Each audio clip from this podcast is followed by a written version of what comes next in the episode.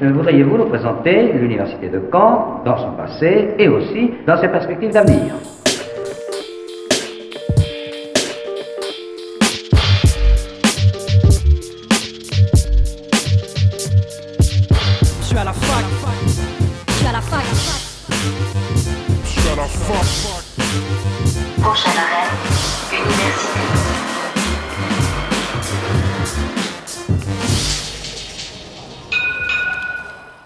Bonjour à toutes et à tous, nous sommes le mercredi 20 novembre, il est midi et vous écoutez Fac News sur Radio Phoenix, votre émission qui revient toutes les semaines sur l'actualité étudiante. Au programme de cette émission, vendredi soir, à l'Amphidor était diffusé le documentaire Little Miss Soccer, un documentaire traçant le portrait de différentes femmes footballeuses à travers le monde. À cette occasion, j'ai pu m'entretenir avec Anne Schneider, chargée de mission égalité des droits entre les femmes et les hommes à l'université de Caen, et Mélina Boetti, ancienne joueuse professionnelle à Juvisy et co-réalisatrice de ce documentaire, quelques minutes avant sa projection. La précarité tue, cette phrase est partout depuis l'immolation d'un étudiant lyonnais devant le siège du Crous à Lyon. On va donc refaire tous ensemble un récap de tous les événements qui se sont passés sur ces dix derniers jours. Qui est Rosaline Franklin? Cette question, je l'ai posée aux étudiants du campus 2 hier. Via leur réponse, je vous présenterai cette personnalité dont la BU du campus 2 porte le nom. Mais avant, revenons sur l'actualité récente de l'université.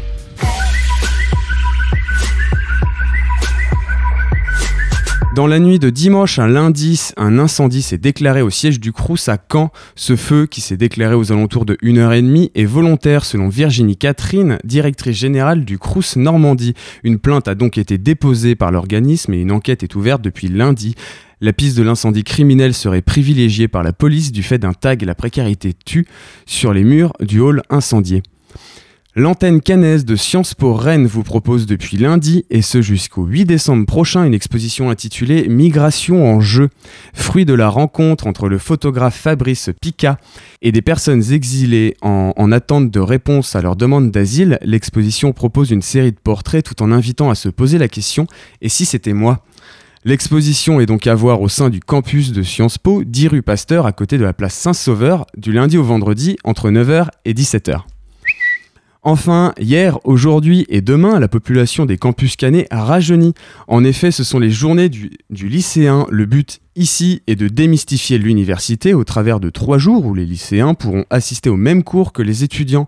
Cet événement est co-organisé par les ministères de l'Éducation nationale et de l'enseignement supérieur, l'Université de Caen et l'ONICEP. C'était votre récap de la semaine. Passons maintenant à mes invités du jour.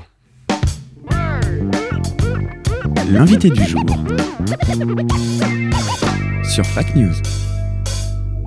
Comme dit en sommaire, mes invités ne sont pas avec moi en plateau puisque j'ai réalisé cet entretien vendredi à l'occasion de la projection du documentaire Little Miss Soccer à l'Amphidor. Je vous propose de l'écouter tout de suite. Alors, Mélina Boetti, tu es une ancienne joueuse professionnelle de foot à, Juvisy, en première division euh, durant les années 2000 euh, notamment, et avec euh, une ancienne joueuse aussi, mais du PSG, Candice, vous avez parcouru le monde pour rencontrer les femmes qui jouent au foot. Via une série de documentaires qui s'appelle Little Miss Soccer, qui a été diffusée sur Canal notamment, dont on peut retrouver énormément d'extraits sur, sur YouTube. Pourquoi, après, euh, du coup, après une carrière en tant que joueuse, avoir eu cette envie de parcourir le monde pour rencontrer d'autres femmes qui jouent au foot? Alors c'est une aventure qui a démarré à la fin de la Coupe du Monde euh, féminine 2015 qui avait lieu au Canada et qu'on a pu couvrir sur les antennes d'Eurosport. Donc euh, moi en tant que journaliste et puis Candice Prévost en tant que consultante média à l'issue de, sa carrière euh, de, footballeuse, elle est, apparue dans les médias pour commenter les matchs, commenter l'actualité de, du championnat féminin mais aussi de l'équipe de France.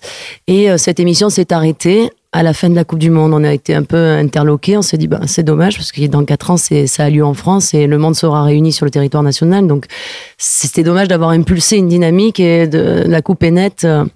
Donc on s'est, on, a vite réfléchi. Moi, j'avais fait des études de, journalisme, donc euh, avec l'idée de faire du documentaire.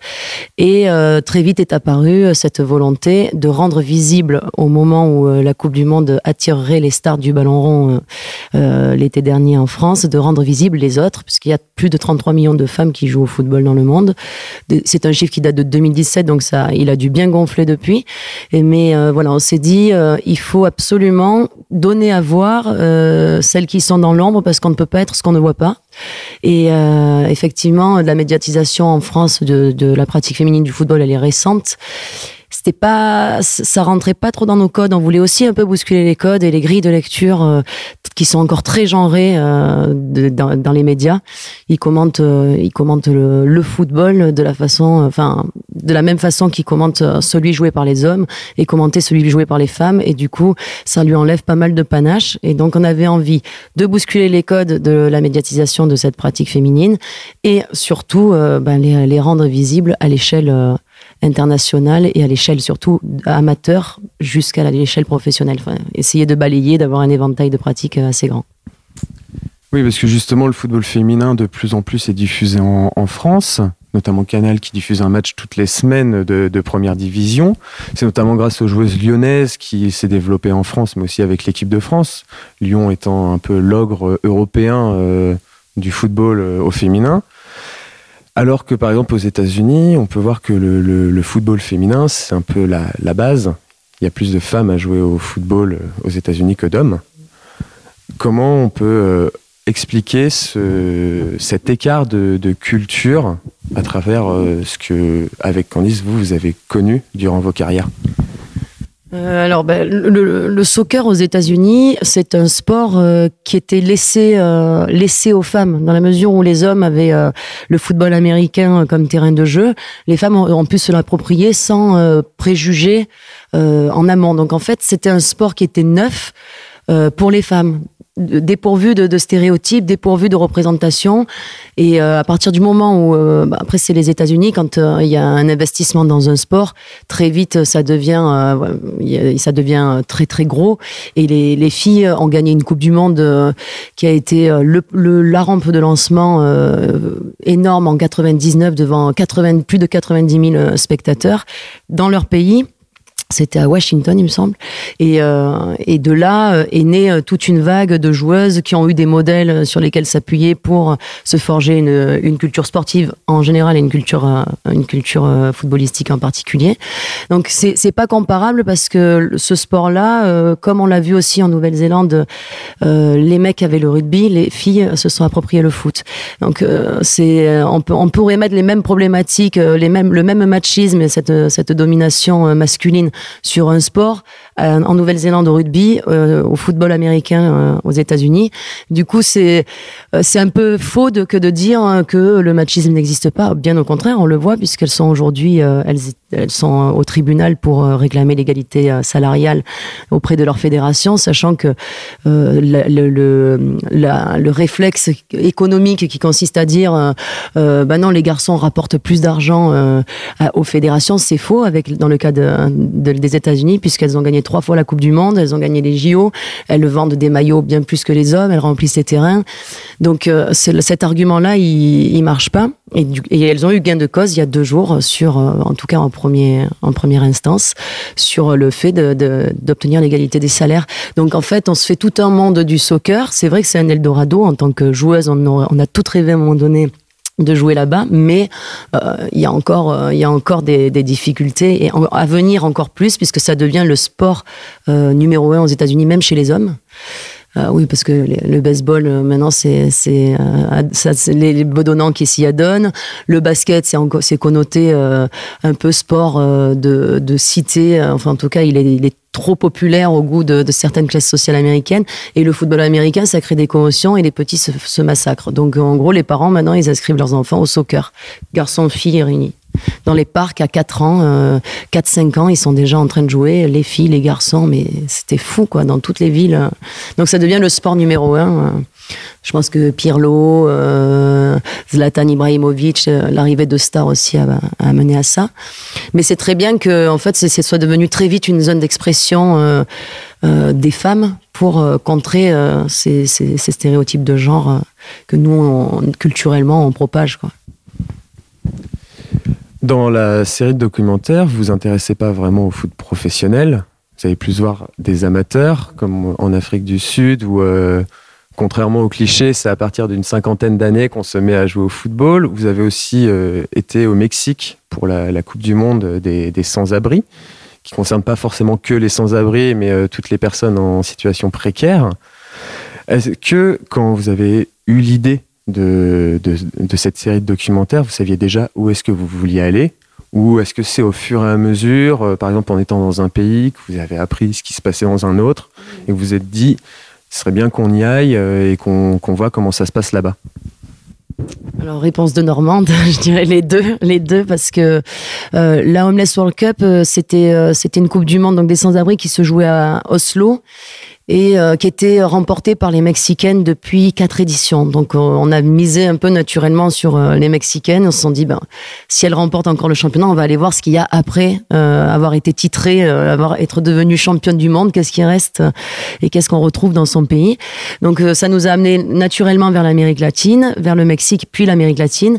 Et après, c'est vrai que c'était en fonction de thématiques sociétales. Donc on a essayé de, de, dresser différentes problématiques sociétés comme la santé, euh, l'isolement, la vieillesse, et se dire, voilà, géographiquement, il faut qu'on fasse ces cinq continents, et aussi, il faut qu'on couvre toutes, euh, toutes ces problématiques-là.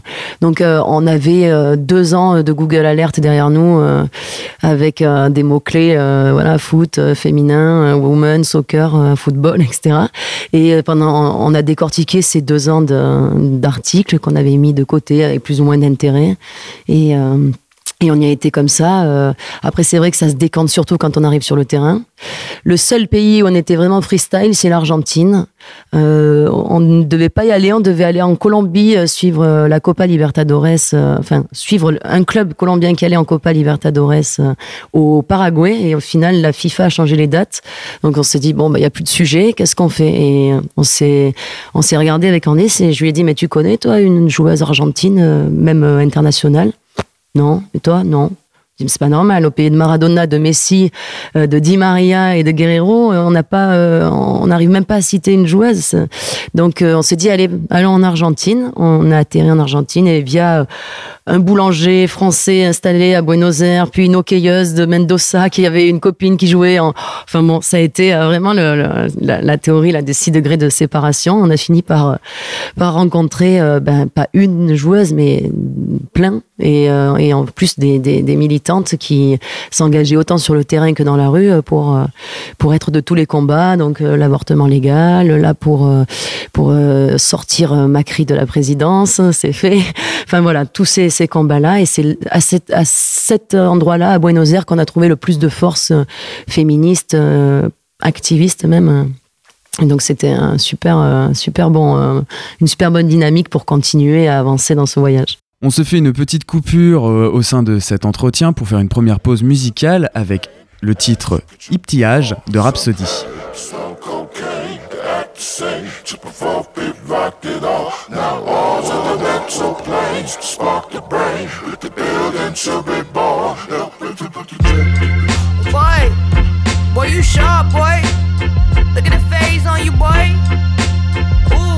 Ooh, boy, you look with swords on your head, boy. Yo, wait, thinking like back in the days yeah. when niggas wore fades, yeah. suit tie caps, yeah. just trying to catch a wave. Trying to catch a wave. Trying to catch a wave. Thinking like back in the days yeah. when niggas wore fades. Yeah. Still tie caps, just yeah. trying to catch a wave. Trying to catch a wave. Trying to catch a wave. Boy, you Thinking like long time long time come. someone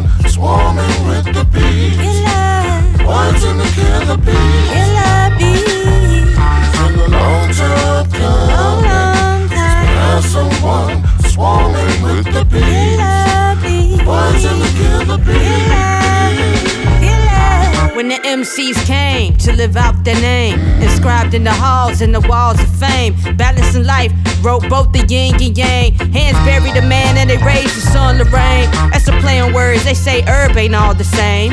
Slaves in prison and they some unchained. While everybody in my gang a star DJ Prame, screaming through the sunroof, money still ain't a thing. While I'm spinning small bank, asking where's my change. Carpool with the homies, saving gas in my tank. I think like a billionaire, I spend less than I make. Strong minded, I should bench way more than my weight. Women been leading the way since Roxanne Shante and the unit had flavor. And Jay had Marcy neighbors that wave. Looking confused, I'm like, cool, maybe it's age. When I see Afro puffs, I think maybe it's rage. Maybe it's stage, they tripping and they say they got beef. Ain't an MC on this earth that make me feel afraid. Wu Tang for the children, that's a scripture and phrase. See my goals from a bird's view like Trey, underage. The MC's came Yeah. To live out the name. Yeah. And you could you Yeah. perform some head, slow cocaine. Boy, you sharp. They act the same. With sword sharp, boy. Rocked it all. Now on to the mental planes. Yeah. Spark the brain. Yeah. The building to be Yeah. born. Now Just on the track.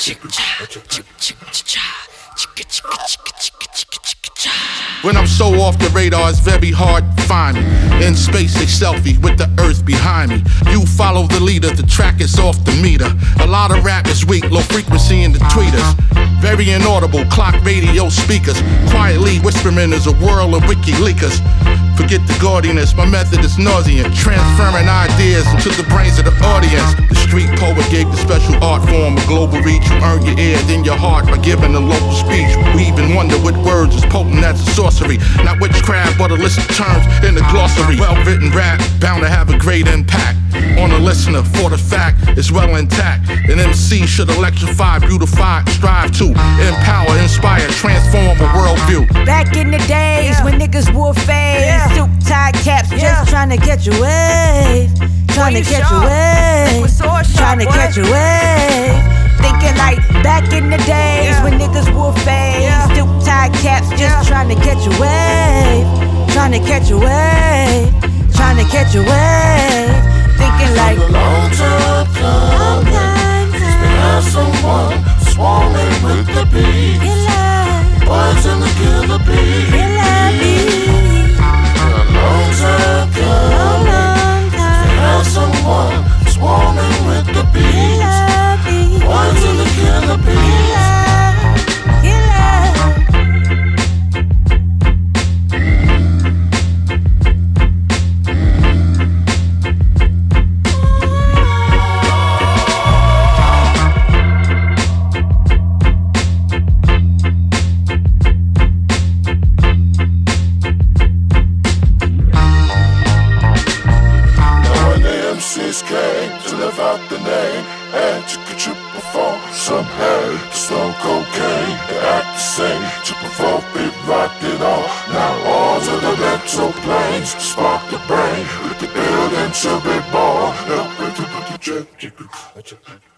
Vous êtes toujours sur Fac News. Avant la pause musicale, on, était en train d'écouter mon entretien avec Mélina Boetti euh, et Anne Schneider euh, à propos euh, du documentaire Little Miss Soccer qui était diffusé vendredi dernier.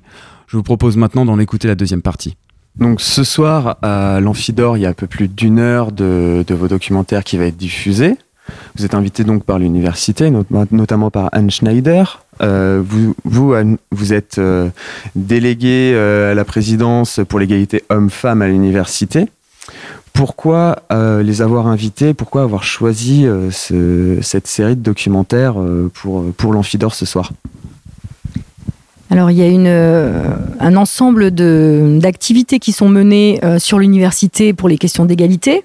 Donc, on s'inscrit dans des, manifestations qui ont déjà lieu. hein, euh, le 8 mars, le 25 novembre, c'est la prochaine sur les questions d'élimination des violences faites aux femmes.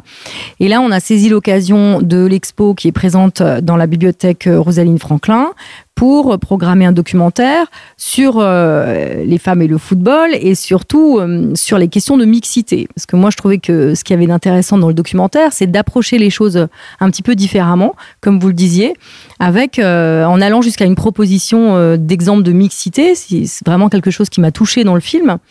Et puis euh, de vouloir aussi, euh, par un documentaire, euh, poser des regards différents sur les questions de femmes. C'est-à-dire sortir aussi de, l'érotisation des corps féminins, de la question de la marchandisation du corps féminin dans le cadre du football, et montrer que le football appartient à tous, qu'il reste un, jeu populaire, qu'il est accessible à tous. Et ce que j'ai beaucoup aimé, c'est la partie de football amateur que vous croisez avec la question du football professionnel. Et je crois que c'est vraiment une dynamique qu'il faut garder à l'esprit, aussi pour le rendre populaire auprès des filles.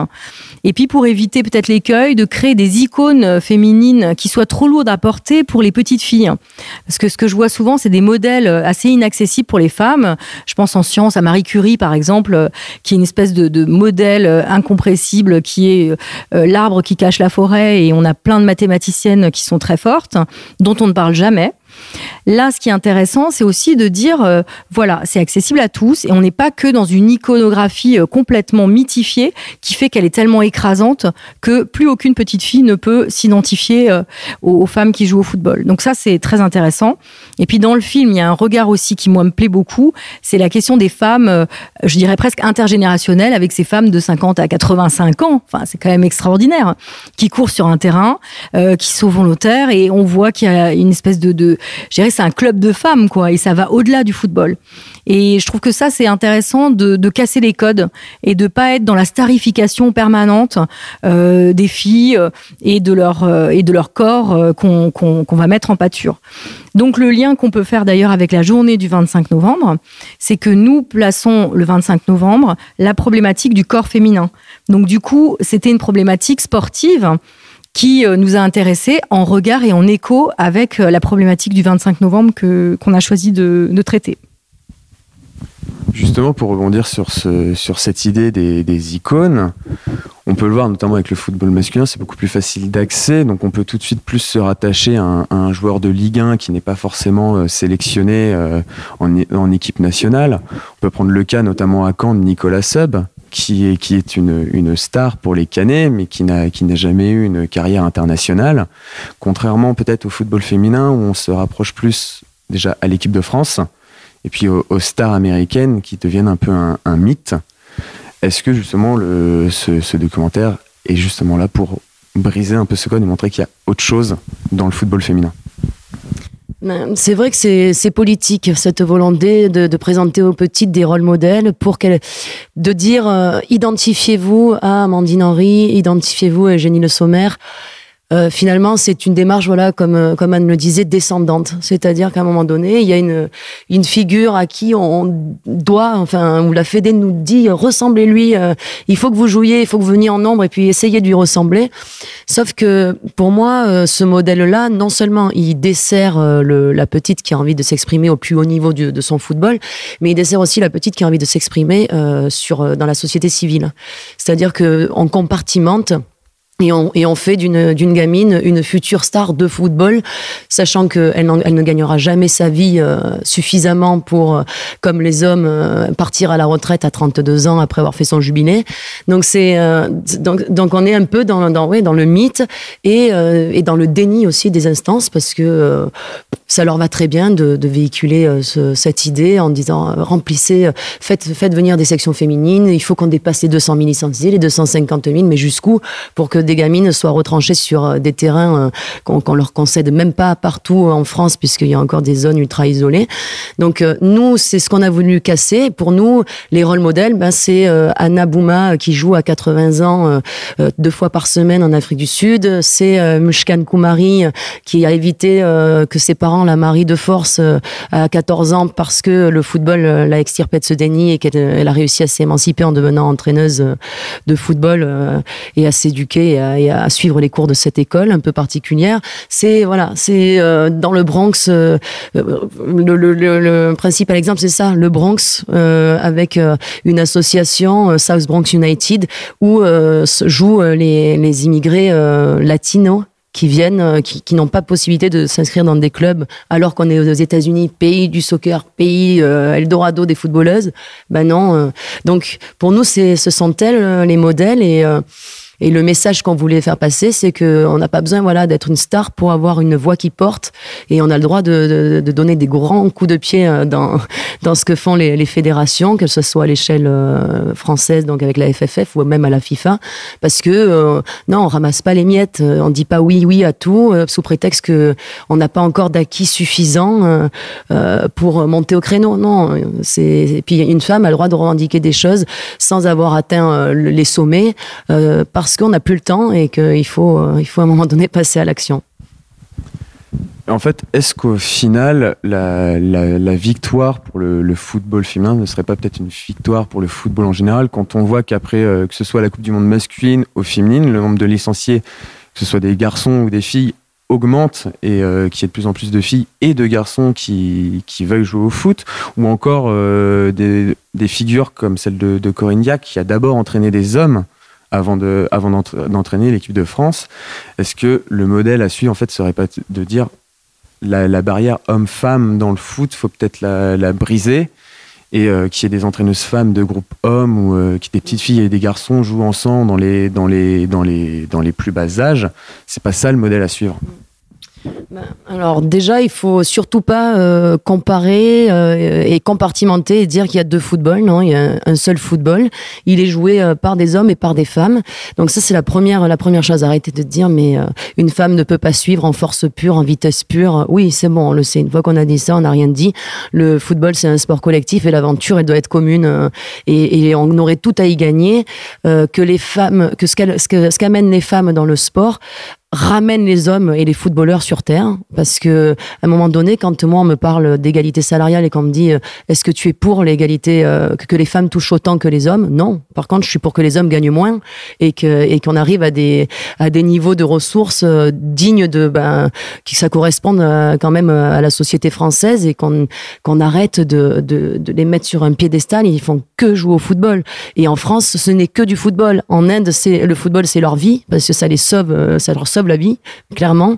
Je, je pensais jamais pouvoir dire ça un jour mais en France c'est du football voilà. Ça doit rester un jeu euh, un, lo- un loisir pour celles qui le veulent celles qui, aspirent à aller plus haut qu'on leur donne les possibilités de le faire mais surtout qu'on arrive à un schéma raisonnable et raisonné entre les hommes et les femmes parce que c'est absurde ce qui se passe aujourd'hui et ce qui ça devient absurde parce que ça contamine les femmes qui, dans les clubs, commencent à marcher sur les sales traces du football masculin tel qu'il est mené aujourd'hui, c'est-à-dire un foot business, spectacle à outrance, et que les gamines, maintenant, eh ben, elles ont l'impression que si elles deviennent professionnelles en signant au PSG ou à Lyon, eh ben, elles vont devenir euh, riches, et en tout cas, elles, peuvent- s'épargner les études, elles peuvent s'épargner la reconversion.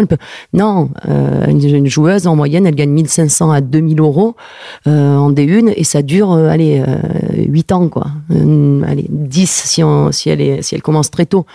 Donc euh, c'est une réalité qu'il faut, qu'il faut absolument garder à l'esprit, qui effraie, mais je pense qu'il y a un vrai modèle euh, économique euh, à à mettre en place autour du championnat euh, du championnat féminin qui doit sortir de, de la fédération parce que c'est politique. En fait les filles restent sous l'égide de la fédération parce que ça fait réélire ses dirigeants hein, on va pas parce que sinon ça ferait un moment qu'on serait professionnel que tous les clubs seraient professionnels et qu'il y aurait une homogénéité de niveau parce que là, on arrive avec des 12, 13, 0. Il y a encore des matchs, même médiatisés, qui sont pas. On peut pas les montrer. Ça dessert. Ça, c'est plus que dommage.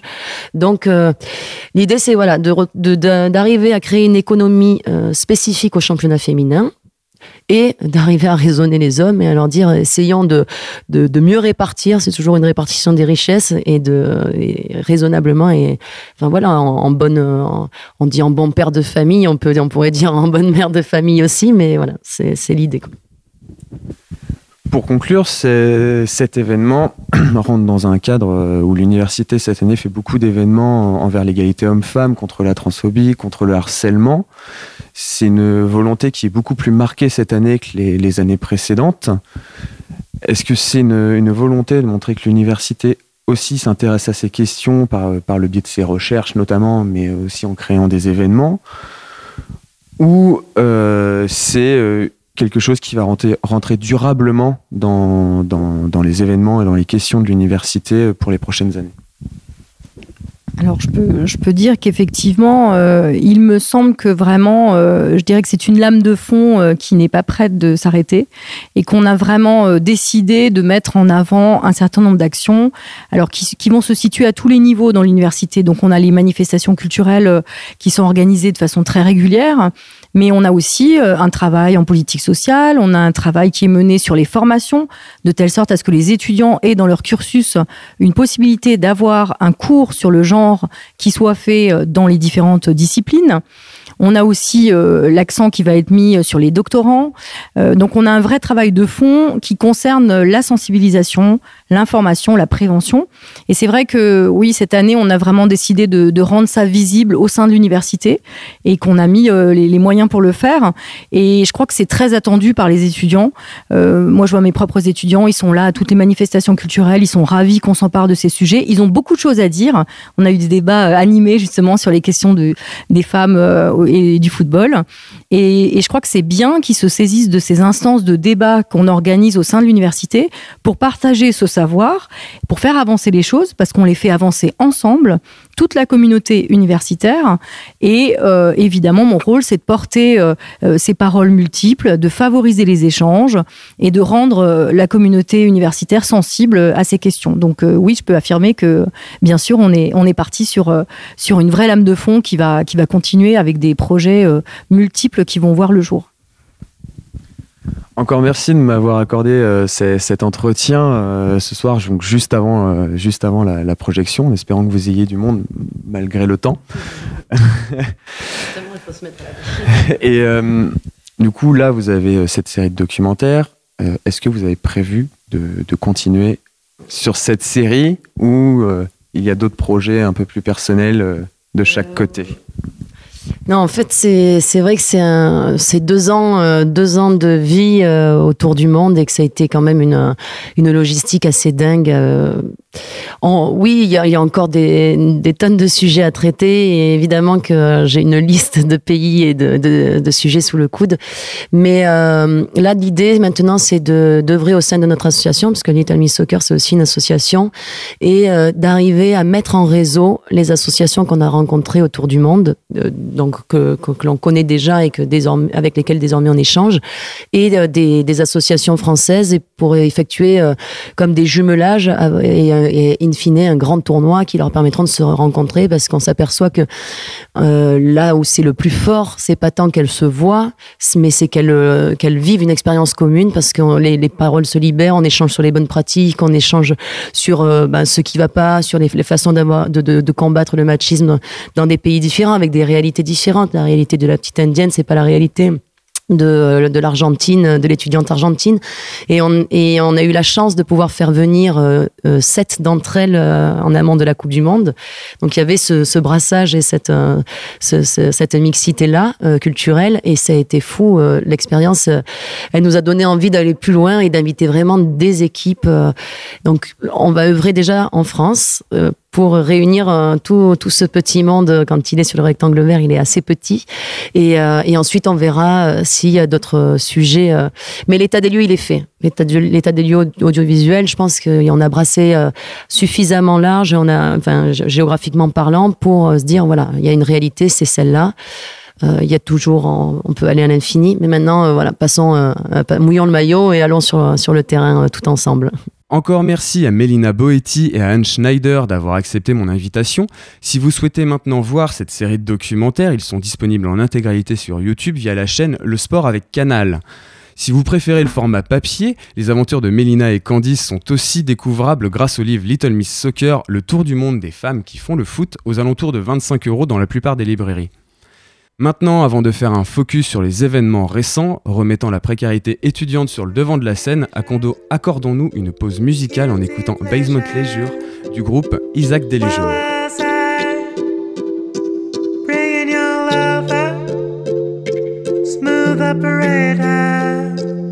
Shiny leather, just it easy.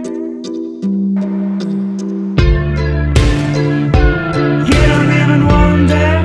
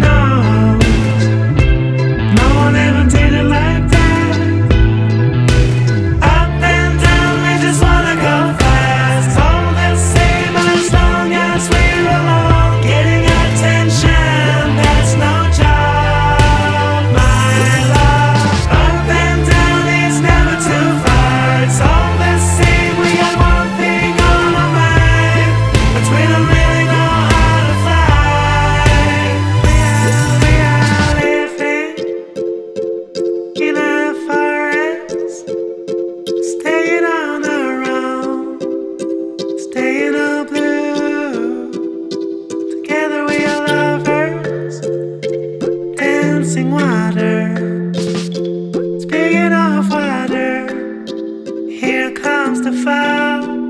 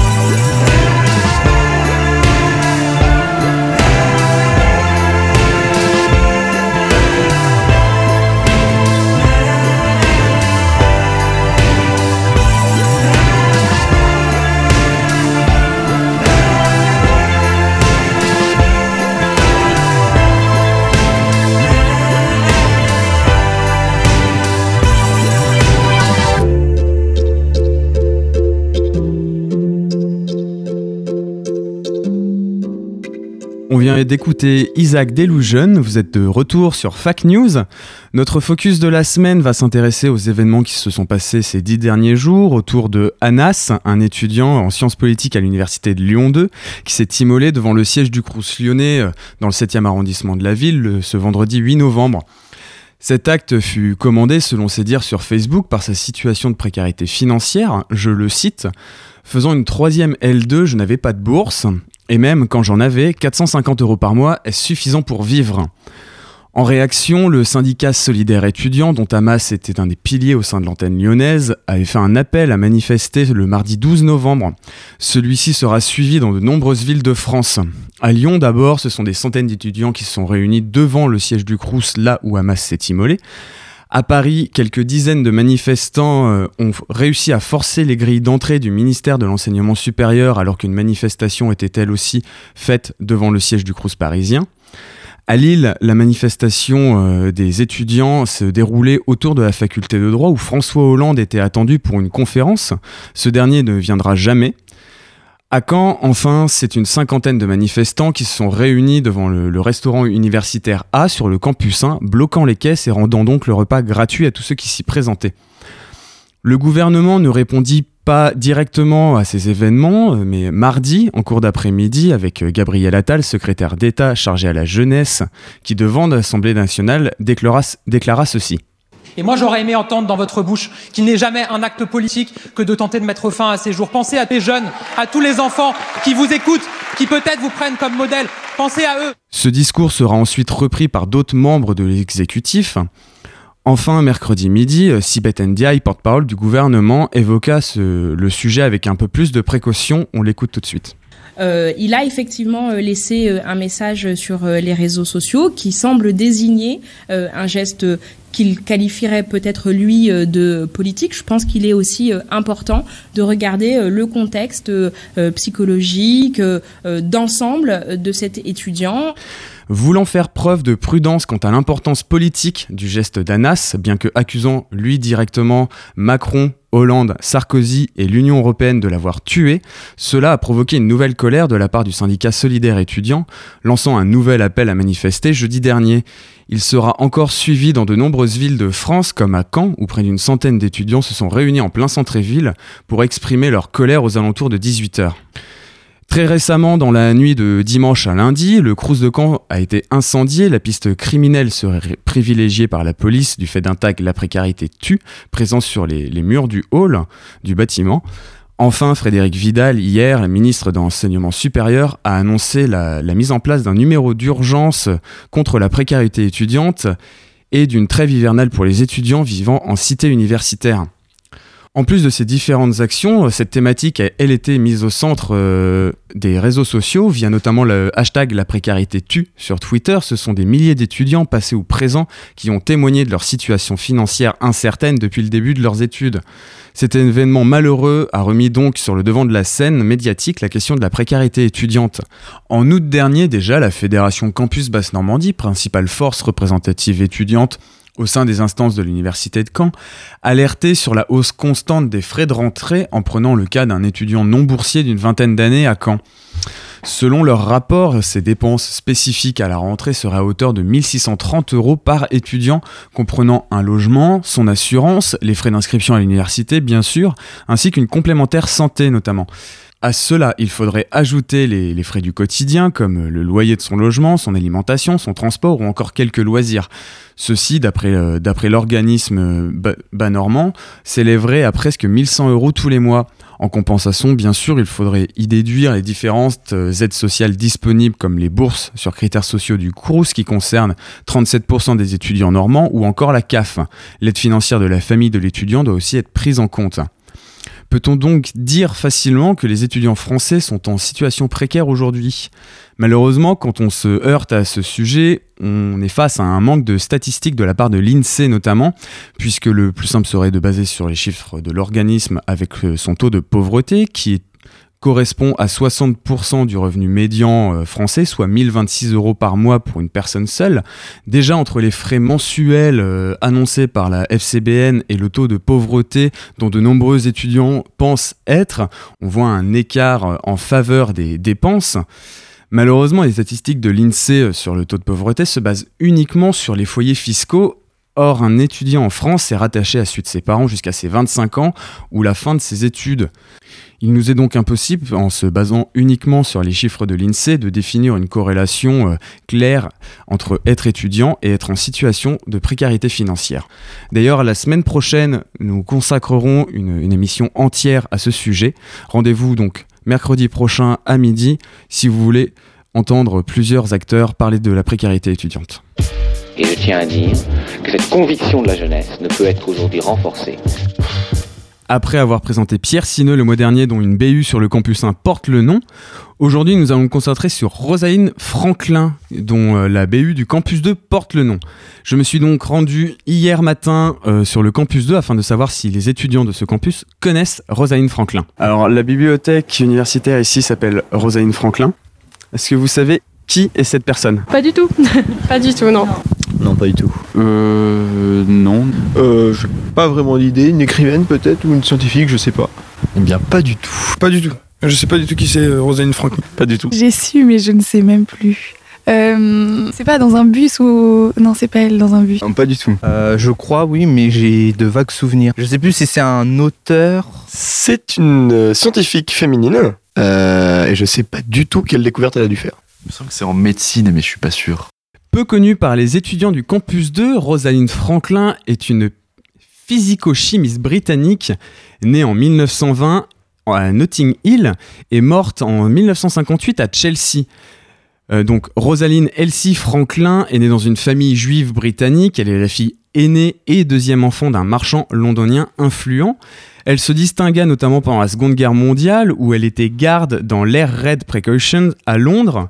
Pendant les bombardements, son rôle était de sortir pour s'assurer que personne ne rendait les bâtiments visibles en allumant les lumières. Elle signalait les incendies, dirigeait vers les gens vers les abris et distribuait des masques à gaz pour évacuer plus facilement les zones endommagées. Pendant ce temps, elle travaille sur, euh, son doctorat qu'elle obtient en physique-chimie à Cambridge à la sortie de la guerre en 1945, puis poursuit ses recherches à Paris entre 1947 et 1950 au laboratoire central des services chimiques de l'État français. De retour aux États-Unis en 1951, elle obtient une bourse pour étudier les fibres d'ADN par diffraction des rayons X. En contrôlant précisément l'humidité de ces échantillons, elle parvient à distinguer une nouvelle forme de l'ADN, la forme B. Ces clichés, euh, notamment le cliché 51, ont- seront déterminants dans la découverte de la structure à double hélice de l'ADN par James Dewey Watson et Francis Crick en 1953. Ils obtiendront même le prix Nobel en 1962 pour cette découverte sans jamais citer ni reconnaître le rôle de Rosalind Franklin. James Dewey Watson ira même jusque dans son livre La double hélice à minimiser le rôle de celle-ci en la décrivant comme une personne acariâtre. La famille de Rosalind Franklin ainsi que nombre de ses collègues s'opposeront à la description du travail et de la personnalité décrite dans le livre de Watson. Elle meurt malheureusement prématurément en 1958 à l'âge de 37 ans d'un cancer des ovaires probablement lié à l'exposition aux radiations lors de ses recherches. Si l'ABU du Campus 2 porte son nom, c'est bien sûr pour son ouvrage scientifique, mais aussi c'est parce que elle, elle est symbole de femmes scientifiques minimisées, alors que l'ABU du Campus 2 se penche notamment via de nombreuses expositions sur tout le travail avec l'égalité homme-femme. Le mois prochain, nous nous pencherons sur le portrait de Madeleine Bress, nom que porte la bibliothèque du PFRS. Avant de dresser vos agendas de la semaine, faisons une nouvelle pause musicale en écoutant Anna Williams avec le titre I Feel It.